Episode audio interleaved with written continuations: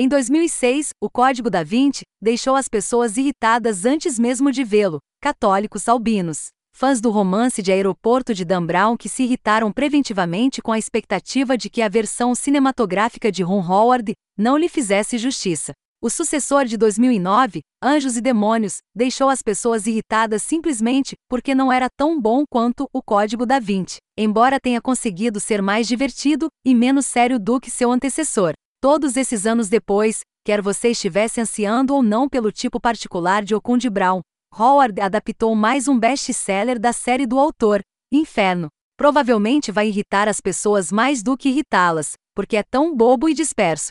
Howard e o roteirista de Anjos e Demônios, David Coep, são todos profissionais quando se trata de entregar a desgraça e a melancolia, que desta vez é mais literária do que religiosa. Mas as múltiplas reviravoltas, traições e saltos na lógica são mais propensos a provocar risos do que suspiros. Apesar dos impressionantes valores de produção e dos esforços sérios de um elenco de primeira linha, Tom Hanks está de volta mais uma vez como simbologista de Harvard Robert Langdon, o herói discreto da série. O desempenho de Hanks é um excelente exemplo do que ele faz tão bem.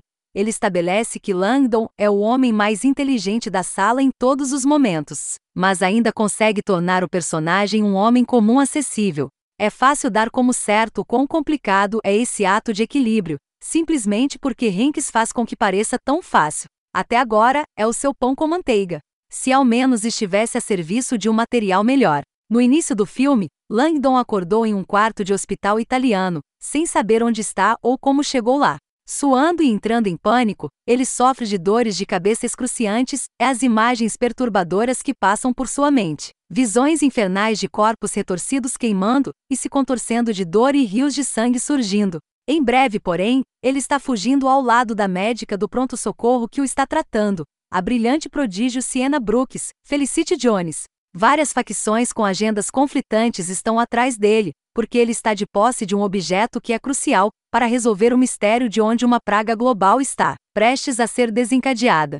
Antes de mergulhar para a morte, o bilionário louco obcecado por Dante Bertrand Zobris, Ben Foster, havia alertado que a superpopulação significaria o fim da humanidade e argumentou que matar incontáveis milhões com uma doença de alta tecnologia seria a única maneira de preservar o planeta para o maior boa. Langdon é o único homem que pode parar a devastação, decifrando anagramas, é claro.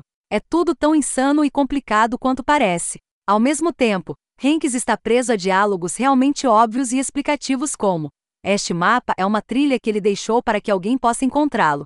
O ritmo de Howard é ansioso e sem fôlego, pontuado pelo design de som estridente e pela partitura insistente de Hans Zimmer, enquanto Langdon e Brooks viajam de Florença a Veneza e Istambul. Juntos, eles juntam pistas complicadas com uma velocidade vertiginosa, trocam petiscos de Dante Arcana e tentam ficar um passo à frente dos caras mouse, ou bons que estão atrás deles.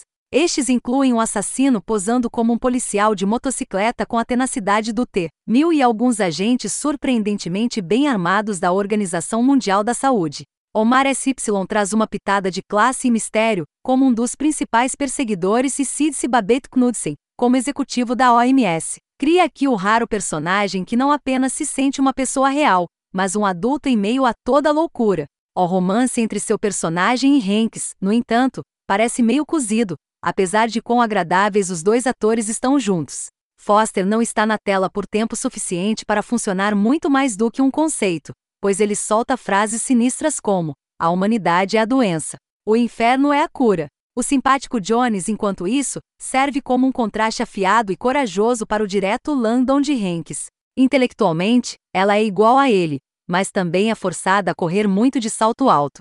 Aquele que quase foge com o filme inteiro, porém, é Irham Khan como líder friamente calculista de uma agência de segurança sombria conhecida como The Provost. Com seus ternos impecavelmente cortados e um arsenal de adagas ornamentadas, ele pode ser mais um cara mau, mas, novamente, ele pode ser um cara bom. Uma coisa é certa: ele é o único aqui que percebe o quão ridículo, inferno, é, e ele está se divertindo muito com isso.